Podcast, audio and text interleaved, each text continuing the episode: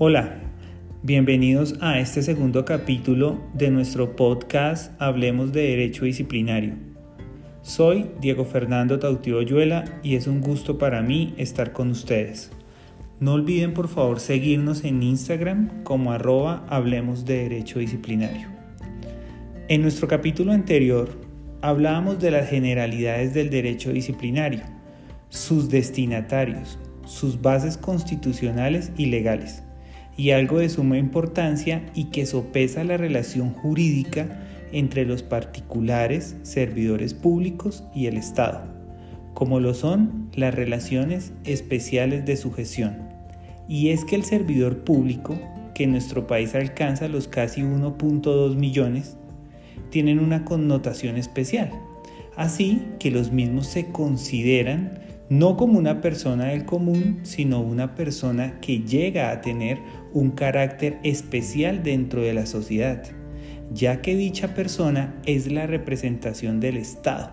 y de allí que deba tener una sujeción y una responsabilidad mayor que la de los particulares. Muchas personas se preguntan si el servidor público responde por sus conductas en relación a su función únicamente, o si es posible que el mismo pueda ser disciplinado por las mismas que desarrolle como un ciudadano del común o en las situaciones administrativas de su función. Y cuando me refiero a las situaciones administrativas de su función, quiero hablar de lo relacionado a sus periodos de descanso, a sus permisos, incapacidades médicas, licencias, licencias remuneradas o no remuneradas y hasta en situación de suspensión disciplinaria. Y la respuesta es que sí. ¿Y ello por qué? Recordemos que cuando hablamos de deber funcional nos referimos a los deberes y obligaciones del cargo del servidor público para ello, la Constitución nos ha señalado que no podrá existir cargo sin funciones determinadas, por lo cual al momento de la posesión del servidor o de la firma del contrato laboral con el Estado, se asume una responsabilidad de cumplir lo dispuesto para su ejercicio laboral. Ahora, ¿no sería lógico que la conducta de este servidor público solo se contemple decorosa y ajustada a las normas mientras cumple un horario laboral estipulado por la entidad y su reglamento. Y terminada esta jornada, pudiera ejecutar conductas que fueran en contra de la ley o predeterminadas como contravencionales, sociales y demás de nuestro ordenamiento jurídico, porque el mismo cuenta con una relación jurídica con el Estado más fuerte. Y les explico un poco lo anterior con el artículo sexto constitucional, ya que entendemos como las relaciones especiales de sujeción y es que en primera medida como ciudadano está obligado al cumplimiento de la constitución y la ley y en su deber funcional responsabilidad laboral con el Estado, lo que suma estas dos anteriores como una doble responsabilidad o una doble sujeción para con el Estado. Es importante señalar que al momento de tomar posesión del cargo, en el juramento el funcionario se compromete a respetar las normas constitucionales y legales en todo momento, no solo cuando cumple su función pública. De allí que pueda ser investigado y posteriormente sancionado por estas conductas que desarrolla fuera de la función pública.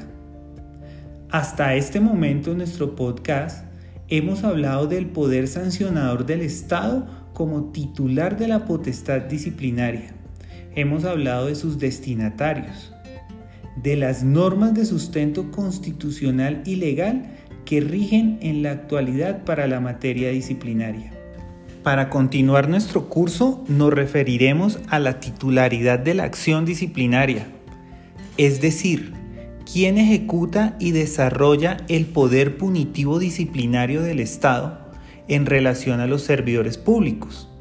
Y la Constitución entregó esta gran responsabilidad a la Procuraduría General de la Nación, la cual constitucionalmente en su título quinto, que nos habla de la organización del Estado, en su capítulo 1, referente de la estructura del Estado, señala en su artículo 117 que el Ministerio Público es un órgano de control y seguido a este en el artículo 118 que el Ministerio Público será ejercido por el Procurador General de la Nación, por el Defensor del Pueblo, por los procuradores delegados y los agentes del Ministerio Público, ante las autoridades jurisdiccionales, por los personeros municipales y por los demás funcionarios que determine la ley. Al Ministerio Público corresponde la guarda y promoción de los derechos humanos, actualmente esta en cabeza de la personería, compartiendo también la protección del interés público y la vigilancia de la conducta oficial de quienes desempeñan funciones públicas. Siguiendo con el sustento constitucional, el artículo 277 superior designa la responsabilidad al Procurador General de la Nación, el cual, por sí o por medio de sus delegados y agentes, tendrá las funciones de velar por el ejercicio diligente y eficiente de las funciones administrativas y ejercer vigilancia superior de la conducta oficial de quienes desempeñen funciones públicas, inclusive las de elección popular, un tema muy importante que vamos a tener en nuestro podcast y que obligó a proferir la reforma al Código General Disciplinario actualmente decantada en la Ley 2094 de 2021. Misma ley que confirió o amplió las facultades jurisdiccionales a la Procuraduría General de la Nación, con el fin de dar cumplimiento al fallo proferido por la Corte Interamericana de Derechos Humanos y que se denominó Petrurrego versus Colombia. Ya que la convencionalidad, y es algo muy importante, traerá grandes cambios a nuestro derecho disciplinario. Volviendo a nuestro tema,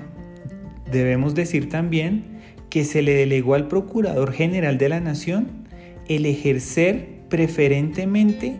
el poder disciplinario, adelantar las investigaciones correspondientes e imponer las respectivas sanciones conforme a la ley. Pero ¿cuáles son las sanciones que nos habla conforme a la ley? Las vigentes actuales están determinadas en las normas disciplinarias y entre ellas tenemos la destitución que conlleva el fin de la relación laboral del servidor público con el Estado, sumado a una inhabilidad de carácter general. La suspensión en el ejercicio de la función pública, que cesa de manera temporal y por un tiempo determinado mediante un fallo debidamente ejecutoriado, se le dispondrá esa cesación al servidor público. La multa como sanción pecuniaria aplicada sobre el salario básico del servidor a la fecha de la ocurrencia de la conducta y la amonestación escrita como registro en la hoja de vida del funcionario público, pero también con el rango de sanción disciplinaria su naturaleza, límites, la explicaremos en un capítulo especial para cada una de este tipo de sanciones. Miremos algo. Para poder proferir estas sanciones, la constitución política, a través del artículo 278, le otorga el poder al Procurador General de la Nación para que ejerza dentro de sus funciones de manera directa el desvincular del cargo previa audiencia y mediante decisión motivada al funcionario público que incurra en las siguientes faltas relacionadas, como lo son infringir de manera manifiesta la Constitución o la ley, derivar evidente e indebido provecho patrimonial en el ejercicio de su cargo o de sus funciones, obstaculizar en forma grave las investigaciones que realice la Procuraduría o una autoridad administrativa o jurisdiccional. Obrar con manifiesta negligencia en la investigación y sanción de las faltas disciplinarias de los empleados de su dependencia o en la denuncia de los hechos punibles de que tenga conocimiento en razón del ejercicio de su cargo. Ahora, las normas vigentes en materia disciplinaria hacen referencia a la titularidad de la acción disciplinaria, señalando que sin perjuicio del poder preferente de la Procuraduría General de la Nación y de las personerías, es decir, de los organismos que conforman el Ministerio Público, también corresponde a las oficinas de control interno disciplinario y a los funcionarios con potestad disciplinaria de las ramas, órganos y entidades del Estado conocer de los asuntos disciplinarios contra los servidores públicos de sus dependencias, lo que nos lleva a concluir que toda entidad del Estado deberá contar con su oficina de control interno disciplinario que de acuerdo al cambio normativo y convencional de la Ley 2094 de 2021, deberán organizar su ejercicio y funcionamiento separando las instancias de instrucción y juzgamiento como garantía de un debido proceso. Un gran avance de nuestro derecho disciplinario, que por fin dejará atrás el proceso inquisitivo, para hacer un proceso garantista, convencional, autónomo y respetuoso de los derechos fundamentales y del debido proceso. De lo anterior, surge una connotación especial en lo referente a la frase sin perjuicio del poder disciplinario preferente de la Procuraduría General de la Nación. Contenido en el artículo segundo de la Ley 734 de 2002 y de la Ley 1952 de 2019, no siendo otro que la discrecionalidad y potestad que tiene el titular de la acción disciplinaria de conocer en cualquier momento de las investigaciones que cursen en las oficinas de control interno de las diferentes entidades del Estado en cualquier etapa procesal, incluido aquellas que se rigen por las normas disciplinarias policial y militar que son de carácter especial. Aunque vale la pena señalar que esta acción discrecional para mi concepto es potestativa del organismo de control Procuraduría General de la Nación. Y aunque el mismo opera de oficio o a solicitud de parte, debe cumplir con una serie de requisitos que el jefe del Ministerio Público en su entonces, el doctor Fernando Carrillo Flores, reguló mediante la resolución número 456 de 2017, donde se señalara que de acuerdo a la normatividad vigente para la fecha, la Ley 734 de 2002, en sus artículos 3 y 69, sumado al 277 de la Carta Política y el numeral 16 del artículo séptimo del decreto 262 del año 2000, mediante el cual se modifica la estructura y la organización de la Procuraduría General de la Nación y del Instituto de Estudios del Ministerio Público, el régimen de competencias interno de la Procuraduría y se dictan otras normas para su funcionamiento, facultan estas normas a la Procuraduría General de la Nación para ejercer el poder preferente y en el artículo 89 de la Ley 734 de 2002 se determina la supervigilancia administrativa que conlleva como sujeto procesal al ente de control dentro de las actuaciones disciplinarias en el evento que no se pueda ejercer el poder disciplinario preferente. En su inicio, la resolución determina que el inicio de toda actuación disciplinaria por parte de la Procuraduría General de la Nación se debe entender como el ejercicio del poder disciplinario preferente y de manera automática desplaza a la autoridad competente, restringiendo su actuar y prohibiendo a la misma el iniciar o adelantar procesos que conlleven la investigación de las mismas conductas, ya que su objetivo principal es hacer efectiva la competencia constitucional y prevalente de la entidad. Ahora, en el tema de la supervigilancia administrativa, no menos importante y bastante útil dentro de las garantías procesales y de la cual se desconoce un poco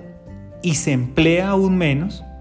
por parte de aquellas personas que fungen como sujetos procesales en el derecho disciplinario, que siempre se acostumbra a inclinar o en elevar las peticiones de poder preferente o la intervención del Ministerio Público, acotando en primera medida que se realice el ejercicio del poder disciplinario preferente, solicitando a la Procuraduría General de la Nación su actuar, el desplazar a la entidad que adelanta la investigación disciplinaria, sin detenerse a pensar o analizar que la acción de supervigilancia administrativa y el nombramiento de un servidor de la Procuraduría General de la Nación también puede garantizar sus derechos y los del proceso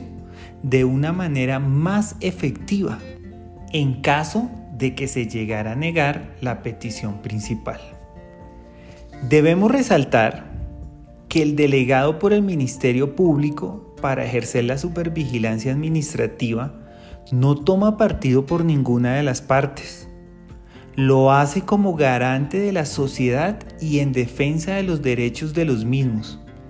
Y el actuar es ceñido de acuerdo al artículo 89 de la Ley 734 de 2002 vigente a la fecha. El mismo garantizará un debido proceso y un ejercicio adecuado de la justicia disciplinaria con apego a las normas, siempre lo he señalado en mis actividades profesionales y académicas, que pese a la importancia del derecho disciplinario, su connotación dentro de la sociedad, el mismo en algunos casos puede perder su naturaleza. Sí, su naturaleza de protección y guarda de la función pública, desviando su acción al plano personal por diferencias o intereses particulares o rencillas entre los funcionarios de la entidad. Por lo cual, cuando se quiere confundir la celeridad con la arbitrariedad o se vulneran derechos fundamentales al disciplinado, es importante la acción que desarrolla la figura de la supervigilancia administrativa, ya que al ser sujeto procesal el Ministerio Público cuenta con las mismas facultades y derechos procesales y probatorias que garantizarán un debido proceso. Ahora, no todas las conductas a investigar o los procesos ya en curso por parte de las oficinas de control interno disciplinario se pueden predicar como de interés para la Procuraduría General de la Nación y que eso quiera decir que ejerza la acción del poder disciplinario preferente, ya que la resolución en comento, en su artículo séptimo, delimitó las reglas para el ejercicio del mismo, reseñando las más importantes como son, que el hecho de presentar la solicitud no implicará en ningún momento la suspensión de la competencia de la entidad que adelanta la investigación ni su desarrollo procesal, a menos que el Ministerio Público ya hubiere realizado la visita al expediente disciplinario y en su acta con el fin de garantizar que no se profiera decisión de fondo, se ordene la suspensión de toda actuación al interior del mismo. Es decir, que realizada la visita de rigor al expediente disciplinario y emitido el concepto por parte del funcionario designado de la Procuraduría General de la Nación y que éste sea positivo, el mismo deberá remitirse ante el competente final para la decisión, quien la ley determinó será el señor Viceprocurador General de la Nación, el mismo que proferirá acto administrativo de aceptación o no de la acción preferente. De ser positivo, se solicitará a la entidad del Estado que adelanta el procedimiento disciplinario el envío inmediato del expediente a las dependencias del Ministerio Público, con el fin de abocar la misma y continuar con el procedimiento de ley. Ahora, en caso de ser negativo el pronunciamiento, se notificará al peticionario y contra el mismo no procede recurso alguno. La negativa o aceptación de este poder preferente debe sopesar sobre una de las siguientes razones que la conducta a investigar comprometa un impacto de orden social, económico, político o institucional, que genere connotación especial dentro de la opinión pública. También que se pueda advertir que está en riesgo las garantías procesales constitucionales que rigen al procedimiento disciplinario y por último, la potestad discrecional de la Procuraduría General de la Nación en determinar qué casos deben ser de su competencia. Esto con el fin de garantizar su misionalidad constitucional y normas que la rigen. Quiero dejarles una reflexión en este punto. La justicia se dirige por humanos, cubiertos de autoridad, para nuestro caso, la autoridad disciplinaria, quienes pueden proferir sanciones. Y el hecho de que los cataloguemos como jueces no quiere decir que los mismos pierdan esa esencia de cualquier persona que en todos los casos puede desplegar su actuar bajo sentimientos. Por ello existen las segundas instancias. Tal vez usted que me oye el día de hoy desconocía las reglas del ejercicio del poder preferente o hasta desconocía sobre el poder preferente. Pero un consejo sí les quiero dar desde mi experiencia como abogado de libre ejercicio. Y es que en dado caso de evidenciar que en la entidad donde se es investigado no concurren las garantías constitucionales que le aseguren a usted un debido proceso, no dude en iniciar la acción de solicitar a la Procuraduría General de la Nación que intervenga con sus competencias determinadas en la Resolución 456 de 2017 y las que le confirió la ley. En primera medida, con la posibilidad de que ejerza el poder disciplinario preferente, pero de manera subsidiaria y considero más efectiva que se autorice el ejercicio de la supervigilancia administrativa, que el Ministerio Público se haga sujeto de la investigación. Es una acción que le garantizará a usted el respeto de sus derechos. Pero también debemos tener mucho cuidado y ser muy leales con el proceso. El ejercicio del poder preferente y la supervigilancia administrativa no es una acción de absolución o de demora injustificada al proceso. Porque si usted, servidor público, cometió la conducta y la misma está cargada de ilicitud y así se prueba, no importará el funcionario que adelante la investigación. La sanción le será impuesta. Ahora, hablando un poco del principio de legalidad, que no es otra cosa que la garantía que tiene el servidor público de que su conducta sea juzgada por las normas sustanciales y procesales vigentes al momento de los hechos. Me refiero a las faltas y sanciones y demás a imponer, limitando este principio que se agraven las sanciones o que se juzgue con normas posteriores inexistentes al día de las conductas a investigar. El artículo 5 de la Ley 734 de 2002 señala ilicitud sustancial. La falta será antijurídica cuando afecte el deber funcional sin justificación alguna. A su vez, la Ley 1952 lo señaló en su artículo noveno. La norma sumó el siguiente texto. Habrá afectación sustancial del deber cuando se contraríen los principios de la función pública. A su vez, la Ley 2094 de 2021, que reforma la Ley 1952 de 2019 en su artículo segundo, modificó lo anterior retomando el texto original consignado en la Ley 734 de 2002. Así que la ilicitud sustancial es un principio rector y un importante ingrediente normativo de la jurisdicción disciplinaria, tanto en sus normas generales, Ley 734 de 2002, Ley 1952 de 2019 y Ley 2094 de 2021, y en referencia a las normas de carácter especial, las leyes 1015 de 2006, el régimen disciplinario para la Policía Nacional, que en su proyecto de reforma consignó este principio en el artículo 12 sin ningún tipo de modificación.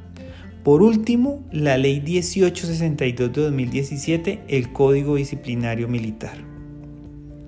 El principio de ilicitud sustancial, considero, se debe estudiar desde el rango de la antijuricidad material.